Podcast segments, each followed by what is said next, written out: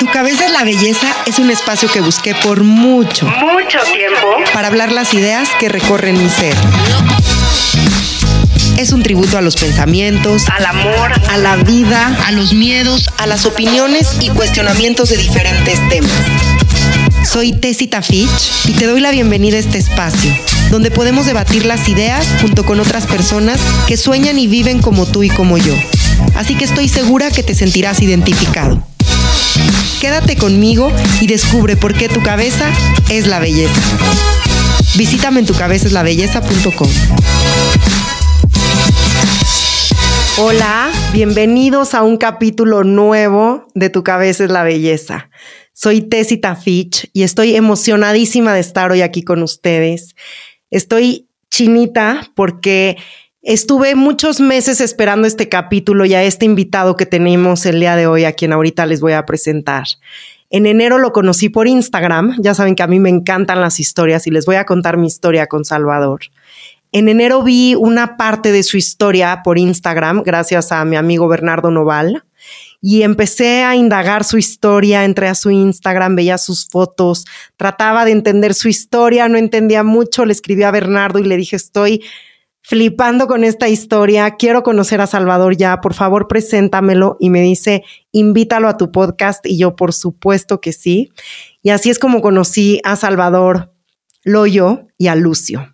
Salvador tiene 33 años, estudió economía y ciencias políticas en el ITAM, vive en la Ciudad de México y en el 2017 emprendió un viaje y un sueño increíble que era ser papá. Empezó un proceso de gestación subrogada para convertirse en papá soltero, el cual duró casi dos años y medio y del cual él hoy nos va a platicar. Como muchos de ustedes saben, este domingo fue el Día del Padre en México y en algunas otras partes del mundo. Y lo digo porque, como saben, este podcast cada día llega a más personas. La próxima semana va a cumplir un año y estoy muy emocionada. Y de verdad, estoy muy emocionada de este capítulo. Tenía muchísimas ganas se habían interpuesto varios escenarios y varias situaciones por las que Salvador y yo no, no habíamos podido grabar. Yo lo contacté en enero, estaba a punto de emprender un viaje del cual me parece que les he platicado y estuve casi dos meses de viaje. Después regresé, empezó la cuarentena, entonces todo el mundo entró como en pánico, yo tenía otros temas y hace un mes le escribí a Salvador y le dije, mira, si la cuarentena no se acaba, yo te voy a mandar un micrófono a tu casa tú y yo vamos a grabar.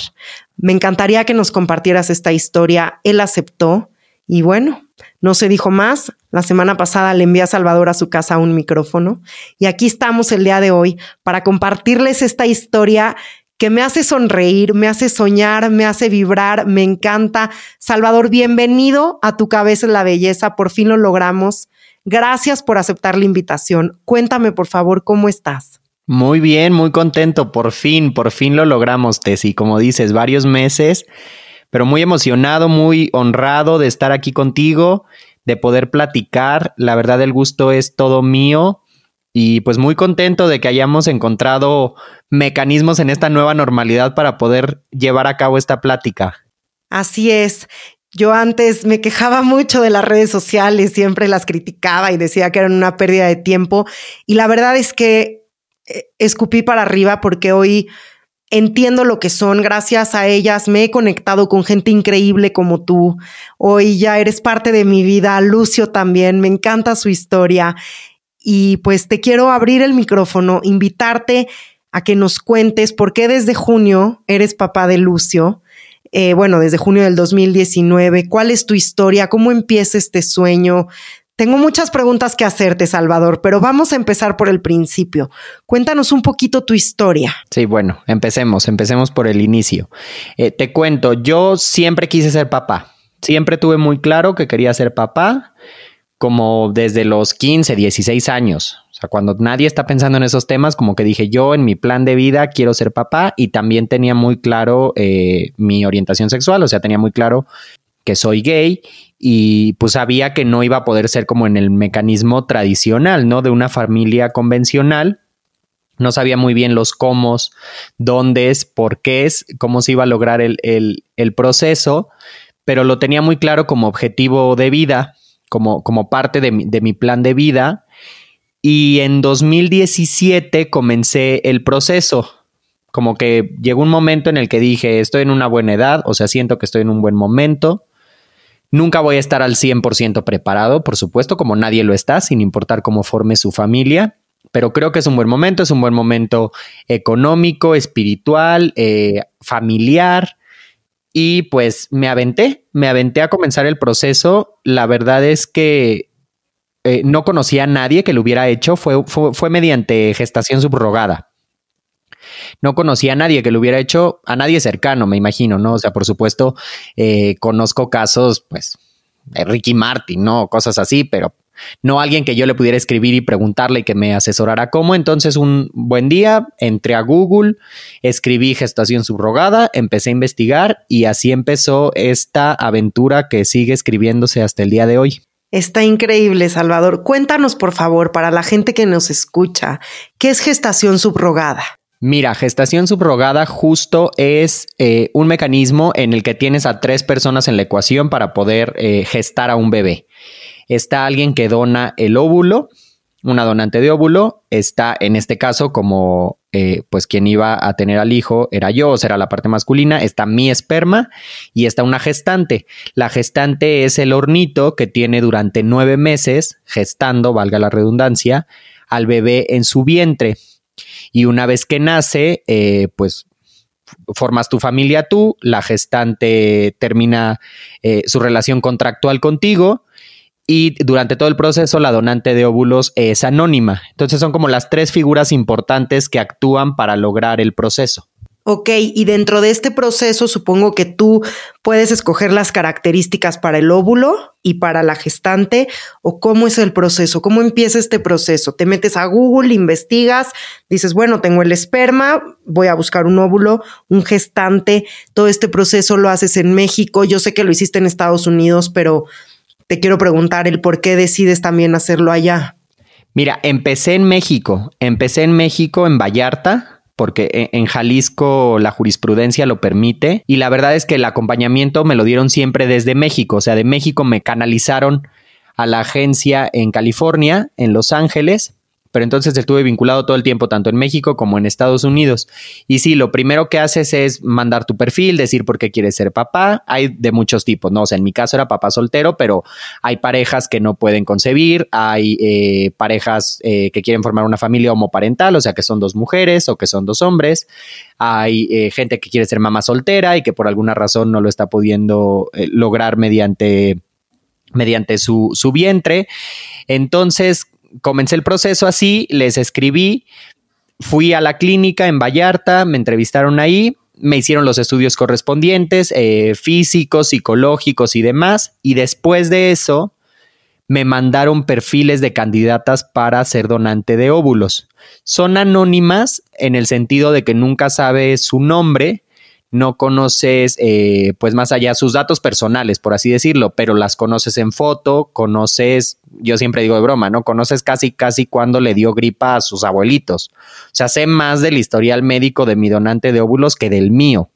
O sea, todas las enfermedades que ha habido en su familia, eh, las características genéticas, las características físicas, su desarrollo cerebral, que es también como una parte súper interesante, como qué lado tiene más desarrollado, si se van más por las habilidades matemáticas, a qué se dedican, todos esos temas, nacionalidad, todo, todos esos temas están en los perfiles.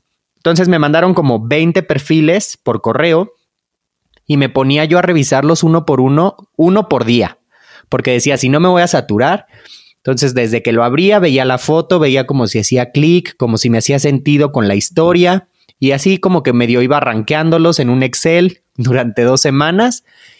Pero obviamente te lo juro como película. O sea, desde que abrí el que ahora es la donante de óvulo de mi hijo, dije, ojalá ella quiera porque este es el bueno. Pero es importante decirlo, no solo tú la escoges a ella, ella también te tiene que escoger a ti. O sea, así como ella mandó todo eso, yo mandé una carta, mandé fotos, mandé mi historia y entonces se tienen que escoger mutuamente para que eh, pues se lleve a cabo un acuerdo. Ok, pero ahora dime una cosa, tú a ella no la conoces, nunca se conocen físicamente. Ella es donante y solo trabaja en esta clínica de Guadalajara. Esta es la única clínica que existe hoy en día en nuestro país, en México. Creo que existen varias. Bueno, se me olvidó, para cuando hicimos el tema de la donante y demás, ya me habían canalizado a la agencia en Los Ángeles. O sea, a mí me dijeron en Guadalajara, mira, en México todavía sigue siendo jurisprudencia. ¿Qué quiere decir esto? Que eh, si bien ya que se mete interpretación de un juez y demás, eh, por supuesto que eh, el fallo siempre es a favor de la persona que va a formar a la familia, pero no existe tan, tal cual en la ley. A diferencia en Estados Unidos que ya está en la ley, que no hace falta una jurisprudencia, que no hace falta un juicio. Y además hay mucho más opciones, mucho más candidatas eh, por, el mismo tema de que llevan mucho más años eh, pues llevándolo a cabo, mucho más candidatas para óvulos, mucho más candidatas para gestantes. Entonces, todo el tema de ya cuando vi los perfiles y demás, ya también fue vinculado con eh, la agencia en Estados Unidos. No la conozco, a la donante de óvulo no la conozco, ni ella me conoce. Ella es de Islandia. O sea, los perfiles que te mandan de, óvulos había de Islandia, de Sudáfrica, de Colombia, una locura. No fue un factor, o sea, decir que, que, fuera de Islandia, pero así resultó. O sea, el perfil que más me gustó era de Islandia. Entonces, ella desde Islandia viajó a Los Ángeles a dejar sus óvulos después de varios meses de estar en tratamiento y demás, ya que había aceptado. Luego yo viajé a Los Ángeles a dejar mi esperma y luego la gestante viajó a Los Ángeles ya que estaban fecundados los embriones a la implantación. ¡Wow! ¡Qué increíble! Y así nace Lucio. Y así nace Lucio. De hecho, bueno, después de, de, escoger la candidata a donante de óvulo, que fue mucho más fácil, fue toda la aventura de escoger a la gestante, porque a diferencia de la donante de óvulo, que pues nunca la conoces y demás, la gestante convives con ella de cajón nueve meses, no los nueve meses de, embarazo, pero convives con ella desde antes, desde que empiezan las pruebas, convives con ella después. Entonces ahí sí, me acuerdo, me hicieron mucho énfasis aquí en la agencia de México y fue un, un, gran consejo que me dieron. Me decían, si hay cualquier cosita que no te gusta de una de las candidatas, mejor espérate. O sea, no hay ninguna prisa, espérate, al final, pues va a gestar a tu hijo, ¿no? No es cualquier cosa. Entonces eh, me mandaron muchos perfiles, siempre había como algo que no, que no me terminaba de convencer y tal cual, me acuerdo que me, mandaron, me, los mandaban en paquetes, ¿no? Por mail, pero en paquetes. Y un buen día me mandaron uno solo, uno único, y me dijo, mira, te lo mando por adelantado porque se acaba de inscribir. Entonces oficialmente todavía no está, o sea, tiene que terminar la burocracia y va a estar como inscrita la próxima semana, pero vele echando un ojo. Y desde que lo abrí, que era el de Billy, mi gestante, dije, ella es, o sea, y si ella escoge que yo sea también, nos vamos para adelante. Cuadramos una reunión por Skype, eh, nos conocimos, hablamos como una hora y media la primera vez que hablamos. Haz de cuenta que nos conocíamos de toda la vida. O sea, súper como una amiga de toda la vida. Platicamos mil de su vida, de la mía, de su familia, de la mía y colgando, me acuerdo yo hablé a la agencia y le dije, oye, ¿sabes qué? Me encantó, si ella, si ella quiere, yo puestísimo. Me dijo, bueno, pues hay que esperar un par de días o tres días eh, para ver si ella accede y este, y comenzaríamos. Y ya después me avisaron que, que la verdad, gracias a la fortuna, sí quiso y, y pues así comenzó la aventura de la gestación. También he estado siguiendo a Billy, ahora que fue el cumpleaños de Lucio y que subieron una foto de ella y de todos ustedes juntos. Y me encanta la historia. Cuéntame, Billy ya tenía tres hijos. ¿Por qué decide eh, hacer esta donación y traer a Lucio al mundo? Billy, fíjate que ese fue uno de los, de los grandes shocks que yo tuve cuando me enteré de su historia y cuando me pasaron el perfil. Como que yo siempre pensé que las personas que eran gestantes eran gente que no tenía hijos. Entonces leí su perfil y vi que tenía tres hijos. Su hijo menor tiene 10 años, o sea, ya, ya están grandes los niños. De hecho, el mayor eh, cumplió 15 años. Ella está casada, felizmente casada. Y me acuerdo que le pregunté a mi coordinador, le dije, oye, ¿qué onda con que tenga hijos? Y me dijo, es mucho mejor. O sea, imagínate, tu papá primerizo y ella mamá primeriza o gestante primeriza y con la distancia en la que van a estar, es mucho mejor que ella ya tenga esa capacidad, que ella ya tenga la experiencia, pues que ya tenga el camino recorrido. Y me hizo mucho sentido. Y, y, luego en su carta, cuando vi el propósito, porque te preguntan mucho, ¿no? ¿Cuál es el propósito que tienes de por qué quieres ser gestante? Ella decía, porque yo tengo una familia formada eh, soy muy feliz con mi familia, muy afortunada y quiero ayudar a alguien que quizá por una vía tradicional no puede formar una familia que la forme, porque yo soy muy bendecida en ese sentido y me gustaría ayudar a alguien más a hacerlo. Qué linda y me encantan sus razones. Pero cuéntame un poquito más, Salva, ¿cómo es la, la, historia con el marido? O sea, ella decide un día, ok, yo voy a, voy a ayudar, voy a hacer esta gestación subrogada y, y cómo es la historia con ella y su familia. ¿Lo aceptan? ¿Qué pasa cuando nace Lucio y te lo entrega? Cuéntame, por favor, estoy muy emocionada. Fíjate que ellos viven en Oklahoma. Oklahoma es de los estados más conservadores de Estados Unidos, o sea, no es como que ellos vivieran en Nueva York o en California, fueron a California el proceso y son como creo que del 1% de Oklahoma, que son súper liberales, súper open mind. Entonces, cuando ella se lo platicó a su esposo, a él también le hizo todo el sentido del mundo. O sea, le dijo, por supuesto, yo te apoyo, vamos a hacerlo. David, que su esposo es, no sabes qué tipazo, o sea, nos volvimos también grandes, grandes amigos más que amigos, te diría que todos nos volvimos una gran familia. Mi mamá y mi sobrina eh, de nuestro lado, eh, con, con, ellos y de, de su lado los tres niños, o sea, veían a mi mamá como una abuelita más para explicarle a los niños, por ejemplo, al que ya tenía 14 años y al que tenía 11 en ese momento les explicó y bastante bien. Y para el chiquito, que pues es como el bebé de la casa, me acuerdo que, que me platicó y se me hizo súper padre, que le compró un libro de cómo explicar la gestación subrogada a niños. Y justo la analogía que hacían era con un canguro, como el canguro presta su bolsita y luego entrega al bebé. Entonces los niños sabían perfectamente, yo iba a todos los ultrasonidos, me acompañaba siempre mi mamá. Los niños eh, sabían cada que íbamos nosotros, eh, le hablaban a Lucio en la panza de su mamá sabiendo que era mi hijo, como que la verdad ahí me di cuenta también mucho de cómo los adultos somos los que tenemos los prejuicios, no los niños. Si les explicas a los niños, entienden perfecto las cosas. Y muy curioso, e, esa anécdota me gusta mucho. Cuando nació Lucio, en una situación, o, sea, si lo vemos meramente como venía en el contrato, en el momento que naciera Lucio, el vínculo que, que existía entre las dos familias se rompía, si así queríamos. Obviamente no era el caso, nosotros a la fecha seguimos conviviendo muchísimo. Entonces fueron a nuestro cuarto a conocer a Lucio, David, el esposo de Billy, y los tres niños, y fue un momento súper bonito. Billy no fue porque estaba en su cuarto, ese momento se dio, se dio después, estaba recuperándose de la cesárea. Y el niño eh, de en medio, que es con el que Lucio tenía mucha conexión, lo veíamos mucho en meditaciones y demás, eh, eh, también en lo que yo hacía aquí en México como para conectarme con, Lucio, que el niño de en medio estaba como muy relacionado con Lucio. Y se le acerca y le dice, Lucio, ¿cómo estás? ¿Te acuerdas de mí? Fuiste mi roomie en mi casa nueve meses. Entonces fue padrísimo. Sigue siendo una relación súper bonita, súper especial con los niños, con su esposo, con ella, por supuesto, de, de una gran familia muy moderna, pero una gran familia. Te lo juro que hasta se me están saliendo las lágrimas, pero de la felicidad, de la alegría, de ver cómo los sueños sí se cumplen, de un tema importantísimo que acabas de tocar, que es los prejuicios están en nosotros los adultos, nos tenemos que quitar tantas cosas de la cabeza, fluir más y descubrir este mundo maravilloso que tienen los niños, ¿no? Imagínate qué increíble, ¿te acuerdas de mí? Fuiste mi, mi roomie, te amo, te voy a extrañar, pero siempre voy a estar aquí, ahora son una gran familia. Y está increíble esa historia. ¿Qué pasa a la par contigo? Porque supongo que mientras Billy vivía su embarazo, como tú lo acabas de mencionar, tú estabas en México, entonces te tratabas de conectar por medio de la meditación, pero, ¿qué pasa con, con Salvador durante este proceso de gestación? ¿En dónde estás tú?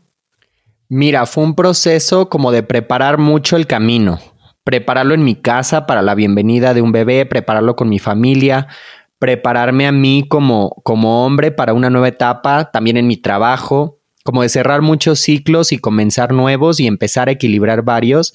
Y no me lo vas a creer, pero teníamos una conexión tan grande también, Billy y yo, de, de del embarazo.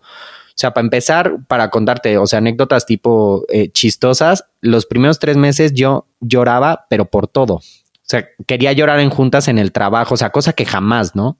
Sea, como que nunca me habían pasado cosas así. Y pues obviamente al principio, por un tema como en cualquier embarazo, pues yo no lo había hecho público. Las primeras semanas, las primeras nueve, doce semanas que, guardas eh, pues la información por cualquier cosa que pueda pasar, que sigue siendo un riesgo. Toda la gente me decía, oye, pues es que, ¿qué tienes, no? Está súper sensible, no se te puede ni hablar. O luego, por ejemplo, ascos. O sea, todo el primer mes me la pasaba vomitando.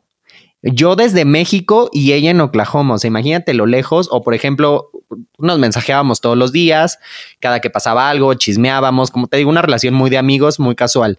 O le decía, oye, es que fíjate que toda la noche soñé, todavía no sabíamos si era niño o niña. Toda la noche soñé con el bebé o la bebé. Me decía, oye, toda la noche se estuvo moviendo.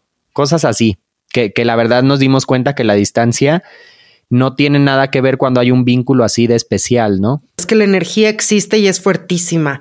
Es a mí me encanta poner el ejemplo de que crees en el Wi-Fi, sí, lo puedes ver, no, lo puedes tocar, no. Es lo mismo con, con la energía. Y ahí se reflejan directamente la fuerza de los vínculos. Totalmente, justo, justo así. Así fue. Y como te decía, no sabíamos si era niño o niña porque eh, normalmente cuando los implantan ya sabes si son masculino o femenino, pero en este caso implantaron dos e implantaron una niña y un niño. Cuando hicimos la primera prueba de embarazo, resultó que solo se había implantado uno de los dos, entonces por eso no sabíamos qué era. Ok, y ahí descubren que es niño, que es Lucio, pero en algún momento pudieron haber sido gemelos. Sí, si, si, se hubieran implantado los dos, hubiera tenido cuates, que es lo que digo ahorita que no sé cómo le hubiera hecho, ya me hubiera vuelto loco mi mamá ya me hubiera dejado de hablar seguramente, pero, pero no, no fue así. Ahora cuéntame una cosa. Entonces, tu día, después de los tres meses, llegas a tu trabajo. Señores, ¿qué creen? Voy a ser papá, porque además a la par eres picudísimo, Salva. Trabajas ahorita como funcionario público, si no me equivoco. Eres economista estudiaste ciencias políticas, te dedicas a todo este tema de economía, de política, y de repente un día llegas y les dices, señores, voy a ser papá, ¿cuál es el apoyo que te dan en tu trabajo? Al 100%. Fíjate que justo yo, o sea, tengo un trabajo bien demandante. Es un tema de estar viendo números todo el día, de jornadas súper largas y entonces yo decía, bueno, quizá cuando llegue el momento de ya tener que decirlo, voy a salir en muy buenos términos porque además es un equipo con el que además eh, comparto una relación de amistad y de lealtad de, mucho tiempo, sobre todo con mi jefe, ¿no? Decía, pero justo por eso a lo mejor me voy a tener que separar un rato. Yo me tenía que ir de licencia, o sea, me tenía que ir a Oklahoma mínimo un mes antes de que naciera porque estaba instalando todo aquí, pero faltaba instalar todo allá y temas legales y temas médicos dije, bueno, pues, o sea, si necesitan poner a alguien más, lo voy a entender perfecto y, así pasa en esto, ¿no? Yo estoy haciendo un proyecto de vida y tengo que entender que aquí las cosas siguen. Y entonces llegué y tal cual, obviamente la gente muy cercana sabía mi, deseo y mi interés de, de ser papá, pero no sabía en qué momento del proceso iba, tanto en mi trabajo como en mi familia, como mis amigos muy, muy cercanos.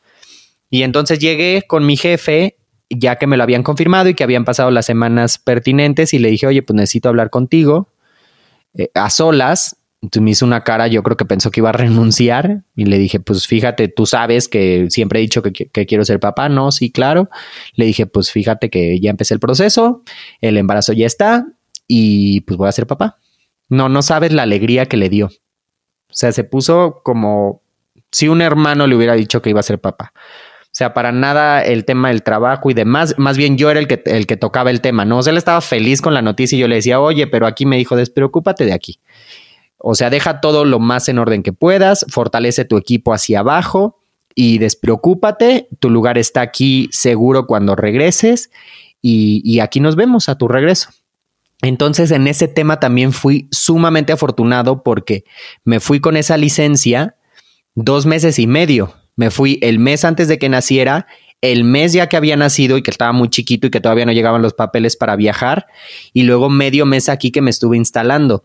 Y la verdad es que eso no se ve en ningún lado. Una licencia de paternidad en, México no rebasa los ocho días, ¿no? Entonces, pues no, no, no había manera de hacerlo si no era con ese apoyo. Y mi equipo, mi equipo cercano de colaboradores hacia abajo también fueron, fueron las más felices de nosotros aquí nos quedamos al pie del cañón, sacamos la chamba, despreocúpate, ve por nuestro sobrino. Y, fue muy bonito también sentirme muy respaldado con eso. Mi familia, ni se diga, bueno, mi mamá desde el primer momento sí supo todas las etapas, ¿no? O sea, desde que, desde, desde que pegó y que yo no decía y demás, pero mi papá también súper contento. Eh, mi abuela, que quizá por su generación parecería que no, también súper contenta, mis amigos cercanos, como desde el momento que yo ya lloraba por todo y así, o sea, me dijeron, güey, está súper raro, seguro, seguro ya, ya pegó y no nos has dicho. Fue muy bonito, muy, muy bonito, un embarazo como bien acompañado de mucho amor por toda la gente que, que, me quiere y que es mi red de apoyo. Y que además hoy se refleja en una joya que es Lucio todos los que nos están escuchando, sigan por favor a Salvador, papá soltero de su Instagram, para que conozcan a Lucio, conozcan a Salva, conozcan esta historia, conozcan a tu mamá, que la verdad es admirable. Le mando un abrazo enorme porque sé y por lo que he visto ha sido un gran apoyo y por lo que nos estás contando ahorita. Y qué increíble toda esta red de apoyo que, que te ha sostenido, porque hoy sigues con tu trabajo. ¿Cómo cambia tu vida Salva, cuando tú llegas a México con Lucio en los brazos a un nuevo trabajo, a una casa que probablemente, como dices tú, se tuvo que adaptar. ¿Y tú cómo adaptas tu vida? ¿Cómo es este papel del papá en la crianza cuando tú no tenías ni idea? O sea, eres papá primerizo y de repente abres la puerta con una carriola, con un bebé y dices, ok, bienvenido a mi nueva vida, esto es lo que hay. ¿Cómo empieza esa nueva vida? ¿Cómo es ¿Cómo entra Salvador a este papel de papá soltero? Y fue tal cual como lo dices, ¿eh? Porque, o sea, yo me fui a Oklahoma, o sea, cerré la puerta de mi casa llevándome una maleta, soltero, sin hijos, despreocupado de la vida y cuando regresé, regresó una persona completamente distinta. Y al principio tenía mucho miedo. Cuando yo estaba en Oklahoma, pues al final como que en Oklahoma estábamos en, un oasis, no era la vida real. O sea, estaba padrísimo, yo tenía todo el tiempo para Lucio, pero yo sabía que no era la vida que iba, o sea, mi estado permanente, ¿no? E, era, era una pausa que me estaba permitiendo eh, tener el, el vínculo con mi hijo y demás, pero nuestra vida estaba acá pero nuestra nueva vida, porque ya no era ni la vida que había dejado antes, ni la que tenía en Oklahoma. Entonces, cuando llegué, la verdad sí fue fue una etapa de mucho, de mucho crecimiento, de, de sacar como mi parte, yo digo, de, de, mi yo guerrero, o sea, de muchas cosas que quizá antes ni siquiera hubiera sabido que yo tenía la capacidad de, de administrarme así o de perder el miedo a las cosas desde el tema del aeropuerto. Yo decía, es que cómo le voy a hacer de regreso a México con dos vuelos, porque ni siquiera hay un vuelo directo, obviamente, de Oklahoma, con un bebé recién nacido, con todas las cosas, con los papeles, y la verdad es que cuando pasa ni lo piensas. O sea, pasa y dices, e-, es mero instinto, ¿no? Es tu instinto de supervivencia y de saber que tienes un hijo y que tu amor por él es tan grande que disipa todos los miedos. Y luego cuando llegamos aquí, como que así se fue dando todo. Fue mucho un día a la vez como de, ok, vamos a ver cómo nos va eh, con el trabajo. Todos los primeros meses, de hecho, antes de que, de que empezara lo del COVID, todos los días Lucio iba al trabajo conmigo. Me montaron eh, un cuarto para él dentro de mi oficina. Me lo hicieron de sorpresa en mi equipo mientras yo estaba allá, con cambiador, cuna, mecedora, o sea, te cuento un cuarto en una casa. Entonces estaba padrísimo porque todos los días eh, yo me iba con él, estaba todo el tiempo conmigo. Si yo tenía una reunión, pues nada más cerrábamos su cuarto. Y, fue muy bonito, fue muy bonito ir compaginando las, las dos cosas también con sus, con sus partes no, no tan bonitas, ¿no? O sea, eh, obviamente te digo, fue muy bonito suena muy rosa, ¿no? Como que todo fue perfecto y claro que no, hubo días de caos absoluto y que de repente yo estaba en una llamada y el niño lloraba y se te junta todo o que hay días que sientes que te fue súper bien en el trabajo pero que le quedaste a deber al bebé o al revés, hay días que sientes que estás siendo el más rockstar en la paternidad, pero que estás descuidando el trabajo. Hay días que ninguna de las dos, pero que sientes que a lo mejor te estás descuidando tú, pues como, como hombre en el sentido de ya no salir tanto con tus amigos, eh, igual y ya no tener ese momento, pues tus 10 minutos para meditar o para hacer ejercicio. Entonces ha sido como muchos malabares y, e ir buscando un equilibrio, pero de verdad ha sido súper, súper bonito. Muy eh, retador, pero muy bonito. No, y es una gran experiencia. Imagínate lo afortunado que eres, Salva, de llegar a tu oficina, de que te hayan hecho un espacio especial para Lucio, de que te abran las puertas. La verdad es que eres súper afortunado Es una gran historia la que nos estás compartiendo y te debes de sentir inmensamente agradecido porque no cualquiera tiene estas oportunidades, pero yo estoy muy segura que lo tienes porque es lo que has sembrado y uno cosecha lo que siembra y es parte de tu esencia también de lo que tú das por los demás y que hoy la vida te lo está regresando en cantidades. Y bueno, el tema que dices que a veces nunca nos sentimos suficientes es un temazo tanto en la maternidad como en la paternidad. Entonces ahí me gustaría preguntarte, ya nos has contado ahora cómo haces en esta nueva vida, cómo es la maternidad, paternidad moderna. Tú tienes este tema y hablas mucho de, de esto y es cómo irnos adaptando. Yo veo que estudias muchísimo, que lees muchísimo, que estudias el sueño de Lucio, cómo pasarlo a su cuarto, cómo sacarlo de la cuna, o sea, todo el tiempo estás pensando en él y en trabajar por él y para él y para los dos, para crear la gran familia que son. Pero ¿cómo estás tú también como persona? Porque al final del día dices, ok, esta historia suena a la historia de Disney, pero pues también ha tenido sus cosas, sus sacrificios, sus desvelones, sus miedos, y me imaginé perfecto la escena, por eso te la pinté así de que pues se fue uno y de repente regresaron dos y con carriola y con mamilas. Y aquí te quería hacer una pregunta. ¿Cómo fue el tema de, de la lactancia de, de Lucio al principio? ¿Billy participó o fue pura fórmula? ¿Te la aventabas tú solo todas las noches? ¿Cómo fue ese proceso también? Mira, justo ese tema fue eh, igual en el contrato, ya que, o sea, en el momento que Lucio nacía, a mí me lo entregaban en el quirófano, que así fue, y contractualmente ya no había ninguna relación. Pero nosotros, obviamente, por un tema de la gran amistad y la hermandad que nos une, eh, a mí me dijo Billy, oye, ¿sabes qué? A mí de todas formas me va a salir leche materna, es buenísima para el bebé. Si tú no tienes inconveniente, yo te la voy pasando. O sea, yo la puedo ir bombeando y te la voy pasando. Le dije, no, pues yo feliz, o sea, es el mejor regalo que me puedes hacer.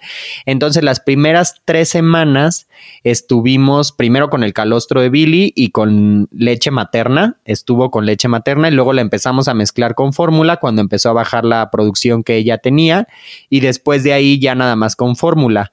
Y yo sí creo que hizo completamente la diferencia con el tema de que Lucio es un niño súper, súper sano. Es una bendición eh, eh, la salud de la que goza y también era muy, muy chistoso ver cómo nuestra familia moderna funcionaba en eso, pues porque Billy estaba en su casa y al final eh, él estaba pues recién con la cesárea y demás. Entonces David pasaba en la mañana a dejarnos la leche en la hielerita y luego yo iba en la tarde a regresar los botes vacíos. O sea, la verdad nos acoplamos súper, súper bien.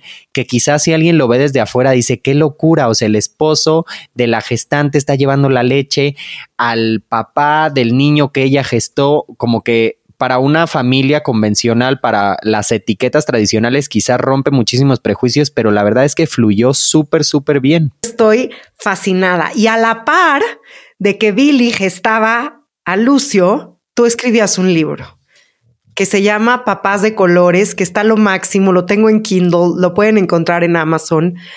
Y es para todas las personas que no encajan en los convencionalismos de la familia tradicional, justo lo que venimos platicando ahorita. Pero que lo dijiste desde el principio, que ¿por qué me voy a limitar a que si mi sueño es ser madre o ser padre, ¿por qué me voy a limitar a que si no tengo pareja no lo puedo lograr? Exacto, justo. Fíjate que yo siempre digo que como que el libro nació solo. O sea, fue escribiendo su caminito solo y son de esas cosas que si, si tú no las estás forzando ni nada, como que eh, salen supernaturales y fluyen súper bien porque justo se abrió la cuenta de Instagram para visibilizar este tipo de familias, para visibilizar la paternidad y empezó a haber muchas preguntas eh, generalizadas, ¿no? Muchas preguntas recurrentes de mucha gente que quería hacer el proceso, que tenía dudas, y que decía justamente esto que tú mencionas, ¿no? Como, oye, pues la verdad, yo quiero ser mamá soltera porque pues quiero ser mamá, muero por ser mamá y no he encontrado a alguien y ya no creo que tenga que estar vinculado necesariamente que a fuerza tengas que ser esposa antes de ser mamá o alguien que me decía, oye, eh, pues yo soy gay y tengo mi novio y somos una pareja súper estable y queremos tener un hijo y entonces cómo, cómo funciona la gestante, cómo funciona el óvulo, como que todas esas dudas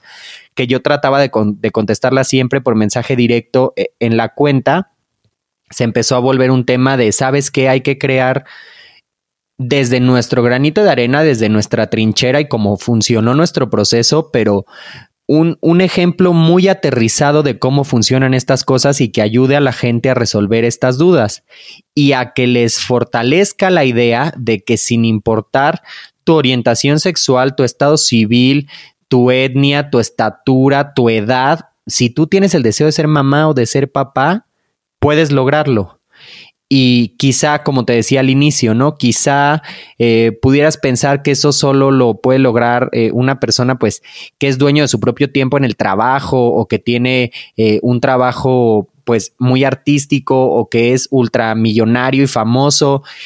Y pues eso a lo mejor te desmotiva, ¿no? Como decir, pues yo tengo el sueño, pero ese tipo de sueño solo lo cumplen personas, pues, fuera de la normalidad y la idea del libro era demostrar que no, que cualquier persona eh, normal, que tenga muchos deseos, que tenga muchas ganas, porque sí hay que decirlo también, es un proceso muy largo y es un proceso con muchos temas médicos, con muchos temas legales, eh, con muchas pausas en las que crees que no está avanzando el tema, pero que en realidad sí está avanzando y lleva su curso pero que si tienes esa paciencia y tienes de verdad el objetivo y las ganas de hacerlo, que puedes lograrlo. Y entonces fue la intención que, que, se tuvo con el libro y la verdad es que ha funcionado muy, muy bien. Y me da muchísimo gusto, Salva, que nos compartas esta parte que acabas de mencionar, en donde todo propósito encuentra una vía. Cuando tenemos sueños y los luchamos, encontramos la manera.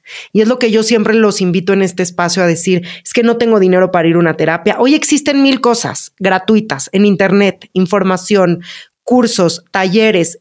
El querer es poder y tú eres un gran ejemplo de eso, porque como dices tú, no necesité o no tenía que ser millonario para cumplir mis y mi sueño de ser papá. Lo decretaste, lo manifestaste y lo lograste. Y aquí estamos hoy contando esta historia. Entonces me encanta también que con papás de colores motives a todas las personas que están en lo mismo, que quieren luchar por esto, a que puedan hacerlo. Ahora, el libro me parece, si no me equivoco, que lo escribiste a la par de la gestación de Lucio. Nace cuando justo nace Lucio. Entonces, ¿cuándo va a venir la segunda parte en donde ya nos hablas de cómo es la vida con Lucio? Sí, fíjate que eso me, lo han pedido mucho y yo creo que, pues no lo sé, me parece que claro que debe haber una segunda parte, que hay mucho que platicar y muchos retos que se han ido enfrentando y, estereotipos que se han ido rompiendo durante esta etapa, ya no de la gestación, sino de la crianza. Pero pues no lo sé, no lo sé, quizá valga la pena hacerlo en,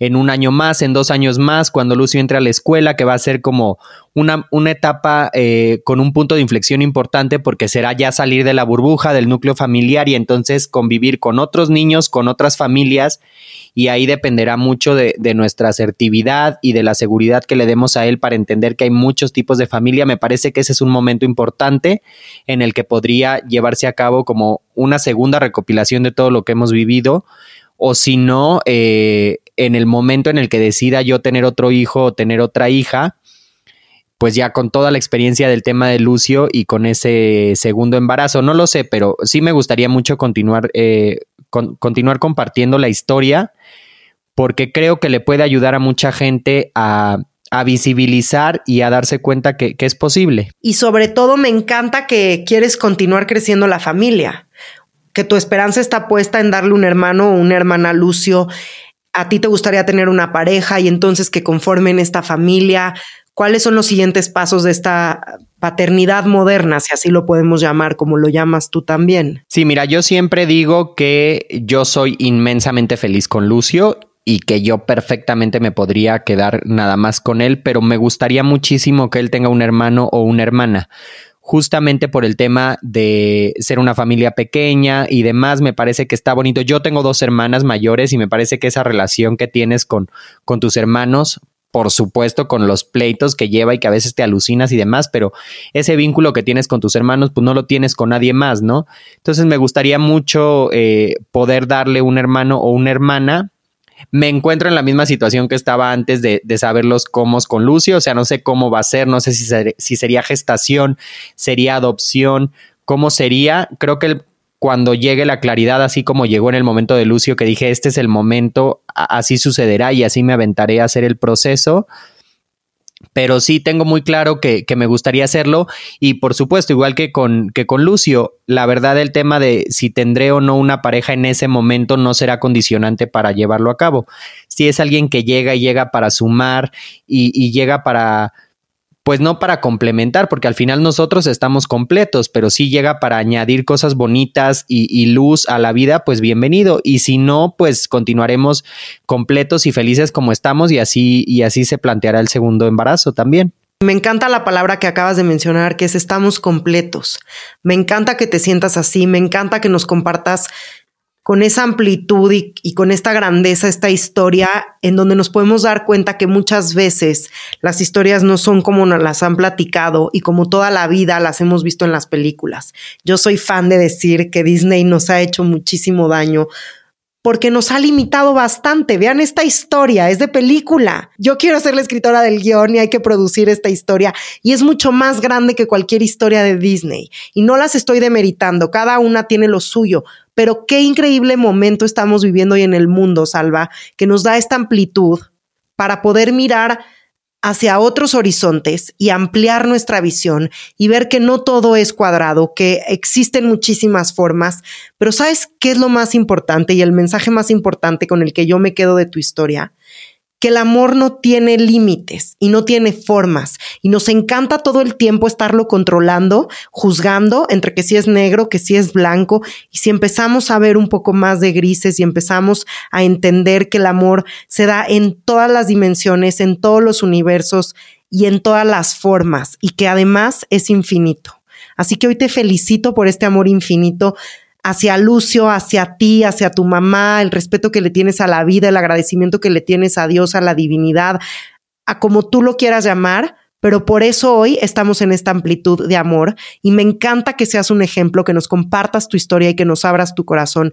Te lo agradezco muchísimo de verdad. No, al contrario, muchas gracias a ti, Tessy, porque justo lo que necesitamos son estos espacios, estos espacios para lo que dices tú, para eh, romper esas ideas con las que crecimos todos. O sea, estamos nadando contra corriente en ese tema todo el tiempo, porque muchas de esas ideas las tenemos súper interiorizadas y tenemos el chip, aunque no queremos, y como que esas viejas inercias nos hacen creer que hay una sola forma de amar, un solo tipo de familia, eh, un solo camino para llegar al éxito y a la felicidad. Y entonces todos los días eh, nadar contra corriente se vuelve muy bonito cada que escuchas o que tienes un espacio como este o que recibes un mensajito que dice, oye, ¿sabes qué? Me voy a animar o a lo mejor ahorita no, pero en un futuro ya me di cuenta que sí se puede o ya no voy a estar casada con la idea de que tengo que encontrar al esposo para ser mamá. Y entonces, eh, justo por eso se llama papás de colores, porque dejamos de ver la vida en blanco y negro y se abre toda una gama y todo un abanico de colores para que cada quien escoja el camino y el color que más le convenga para ser feliz y que las reglas y los estereotipos y las etiquetas que conocíamos de antes se queden en el pasado porque pues al final yo creo que ya estamos en un momento tanto en lo individual como en lo colectivo de, de apertura para darnos cuenta que nuestra felicidad en realidad no tiene por qué venir de lo que opinan los demás, ¿no? Nada más de lo que a nosotros nos hace bien. Exactamente, y que es momento de dejar de vivir nuestras vidas a como mejor le convenga al de al lado. Todo el tiempo estamos pensando que si hago esto, entonces el otro me va a juzgar, que si no sé qué, entonces el otro va a reaccionar. Y ya, como dices tú, hay que abrir la gama de colores y disfrutar que la vida tiene muchísimos sabores, ir por todo lo que queremos en la vida, sin importar lo que los demás piensen, porque al final del día, Salva, pues el otro no está viviendo nuestra vida y nosotros sí, por lo que piensen los demás, frustramos nuestros sueños, cortamos nuestras alas y me da muchísimo gusto que hayas abierto las alas, que me hayas abierto hoy las puertas de tu casa para contarnos tu historia. Estoy segura que este será el primer encuentro de muchos entre nosotros. Tengo muchísimas ganas de conocer a Lucio. Y una vez más, agradecerte. A mí me encantan las frases y te quiero preguntar, si tienes alguna frase con la que te identifiques y que te gustaría compartirnos el día de hoy. Mira, yo siempre digo en este proceso de crianza que he vivido que para visibilizar la paternidad necesitamos redefinir la masculinidad. Me parece que ese es el mayor reto que tenemos ahorita Ya no lo digo a nivel papá soltero, lo digo cualquier papá que esté en una familia heterosexual, homosexual, viudo, casado, divorciado, como sea, eh, la masculinidad se tiene que redefinir. Estamos en ese momento y en ese punto de inflexión porque al final la mujer ya se redefinió. La mujer conquistó espacios, tiene aspiraciones, tiene sueños padrísimos y creo que el hombre se ha estancado mucho y seguimos creyendo que la paternidad es nada más un tema de ser el proveedor y que el papá no abraza, que el papá no besa. Entonces, claro, hay que redefinir esta paternidad, pero eso solo pasa porque también redefinamos la masculinidad, que entendamos que no te hace menos hombre, ni cambia tu orientación sexual, ni mucho menos el que expreses tus sentimientos, tu amor, y qué mejor que empezar por tus hijos, ¿no? Me encanta lo que acabas de decir. El ser sensible no te quita el ser hombre. Es momento de que el hombre también entienda que es un ser sensible, que es un ser emocional, que está bien llorar, que está bien hablar, que está bien ir a terapia, que está bien abrazar, que está bien decir te quiero qué difícil es para los hombres también estar todo el tiempo en este papel de yo soy el poderoso y yo soy el macho y aquí controlo yo. En algún momento debes de sentirte agotado de ser así, porque cuando abres el corazón y abres la sensibilidad, te das cuenta que empiezas a sentir cosas que nunca te habías imaginado y ahí es donde también los hombres empiezan a vivir una vida mucho más gratificante, no solo de ser el proveedor. Exacto, qué difícil y qué, y qué solitario también, ¿no? O sea, este tema de yo no puedo expresar mis sentimientos, los hombres eh, no lloran, como es toda esta construcción de masculinidad de antes, me parece que es un camino bastante solitario, ¿no? Porque ni con tus amigos te puedes desahogar, ni con tu pareja, ni con tus hijos, ni con tus papás, porque se entiende que eso te hace menos hombre y entonces vives una vida de represión de, de, de sentimientos que me parece que ya, o sea, estamos en 2020, ya estamos en un, en un plano en donde tenemos que rebasar eso y redefinir y repensar cómo expresamos todas esas cosas para crear una nueva dimensión de los hombres. Totalmente. Y es que si no, o sea, si nos ponemos a pensar, se dan cuenta el daño que nos han hecho todos estos paradigmas que venimos arrastrando a lo largo de nuestra historia. Es como el ejemplo que yo siempre les pongo, que nos suben un coche, nos ponen en automático y nos dicen, dale. Y tú vas como los caballos, derechito y sin frenar. Y nunca te paras a cuestionarte nada. Y el daño que nos hacen estos paradigmas, también que les hacen a los hombres o a nosotras, incluso a las mujeres también, que nos limita muchísimo al amor, nos limita en todas las posibilidades, porque vamos como los caballos de las calandrias, con las cosas estas que les ponen en los ojos, disculpen la ignorancia, no sé cómo se llaman, en donde el caballo solo puede ver para enfrente. Esos son los paradigmas que no nos dejan ver hacia los lados. Y si de repente rompemos con esto y ampliamos el panorama y nos volvemos más flexibles y abrimos más el cuerpo, el corazón y la cabeza y entonces nos volvemos mucho más receptivos, ¿qué pasaría? Viviríamos una vida de muchísima más felicidad. Así que hoy los invito a eso, a que luchen por sus sueños, justo como nos acaba de contar Salvador el de él. Salvador, ¿te quedas con ganas de compartirnos algo más? Porque yo tengo un regalo para ti que ahorita te quiero compartir, pero te quiero preguntar si te quedas con ganas de decirnos algo más. Yo sé que nunca el tiempo es suficiente y espero que esta sea la primera invitación que me aceptas y que vengan muchas más. Pero bueno, hoy el tiempo se nos está acabando y te quiero preguntar si te gustaría compartirnos algo más. No, claro que es la primera de muchas. Es un deleite platicar con, contigo, Tessy, y la verdad es que, que hay mucho más que platicar, pero yo creo que ahorita cerraría justo con lo que estabas diciendo tú eh, por supuesto que romper estos paradigmas y que salirte un poquito del camino convencional da miedo. Y creo que está bien el miedo, no se trata de reprimir ese miedo que sientas, cualquier cambio en tu vida siempre da miedo, nada más nunca dejar que nuestros miedos sean más grandes que nuestros sueños. Sí sentir y abrazar ese miedo, pero no dejar que te paralice, sea cual sea el sueño. No hablo exclusivamente de la maternidad o de la paternidad, sea cual sea, abraza ese miedo, no dejes que te paralice y canalízalo a que sea un motor también para perseguir tus sueños. Así es, que el miedo no sea más grande que el amor, que siempre triunfe el amor, que el amor viva para siempre y que sea mucho más fuerte. Y es como dices tú, me encantó esto que acabas de decir de abraza el miedo. Es el mismo ejemplo que yo siempre les pongo. Ábranle la puerta al monstruo del closet, se van a dar cuenta que es del tamaño de una hormiga y que no pasa nada. Cuando empezamos a integrar nuestros miedos y abrazarlos, nos hacemos mucho más fuertes, mucho más sensibles y mucho más amorosos. Y hoy me quedo con eso, que el miedo no sea más grande que nuestro amor. Y como hoy yo te tengo muchísimo amor, Salvador, y muchísima gratitud por tu tiempo, por tu buena disposición, por recibir el micrófono, por montarlo a la distancia en videollamada. De verdad no saben todo el esfuerzo que hizo Salvador y te lo reconozco, te lo agradezco pues te tengo un regalo muy bonito que es el frasco de Tesi. Como muchos de ustedes ya saben, yo tengo un frasco que tiene 365 mensajes. Hoy Salvador tiene uno en su casa y yo por lo general en los episodios de Tu cabeza en la belleza saco yo el mensaje, pero te quiero pedir si el día de hoy tú desde tu casa sacas un mensaje y lo compartes con todos nosotros, por favor. Aquí, sí, perfecto. Está hermoso. Está hermoso este tarro, ¿eh? Ah, ahí voy a abrir uno. No estoy haciendo trampa ni nada. Ya lo tengo, ¿lo, lo abro y lo leo? Sí, por favor, muchísimas gracias. Dice, deja las excusas. Mira, es justo. Y creo que ni mandado a hacer con lo que acabamos de platicar. Exactamente. Luchar por nuestros sueños, salir todos los días con la cabeza en alto y decir, este es mi objetivo, lo voy a cumplir, nada me detiene, no hay pretextos, no es el dinero, todos los límites están en nuestra cabeza. Así que si nos cortamos los límites de la cabeza, vamos a tener una vida plena.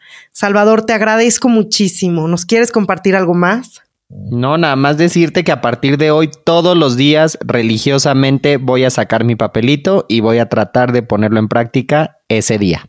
Me parece muy bien. Salvador, platícanos antes de irnos en dónde te puede localizar la gente, cómo se llama tu libro, en dónde lo pueden encontrar, en dónde pueden acompañar tus historias. Déjanos tus datos, por favor. Sí, claro. Eh, el principal canal de comunicación es en Instagram, en arroba papá soltero con doble O, o sea, soltero O.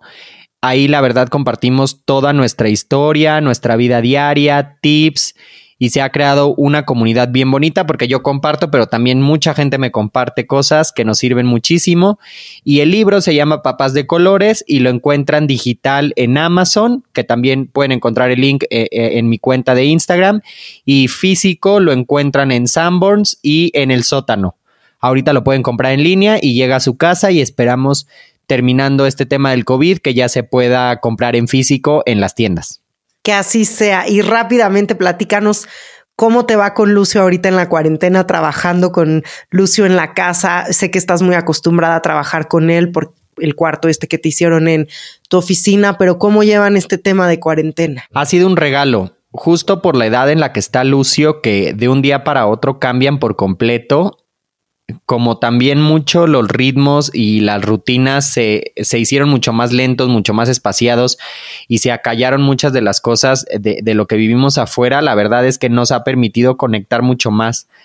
Y por supuesto, también eh, aquí en la casa están pasando la cuarentena conmigo, mi mamá y mi sobrina. Entonces, pues también han sido un súper aliviane para que el ratito que yo me estoy volviendo loco, siempre entra alguno de nosotros al relevo y ha sido muy bonito, pero a nivel tiempo de calidad ha sido un regalo hermosísimo el poder estar y el poder convivir mucho más tiempo eh, con, con, con, un ambiente de mucha calidad y no nada más de entrada por salida y de estar corriendo y de ir contra reloj. Así es. Además, acaba de ser el, el cumpleaños número uno de Lucio. Ayer fue tu cumpleaños también, así que te deseo todo lo más bonito del mundo, Salvador, porque es lo mismo que tienes adentro de tu corazón. Gracias por abrirme una vez más las puertas para contarme tu historia, por recibirme con muchísima humildad y solo te deseo que sigan los éxitos, que todo lo bonito te siga persiguiendo, que llegue a ti, te lo mereces y que les llegue a cada uno de ustedes también que hoy escuchan tu cabeza es la belleza. Soy Tessita Fitch, me despido de ustedes y nos vemos en un próximo capítulo. Hasta la próxima. Visítame en tucabeceslabelleza.com.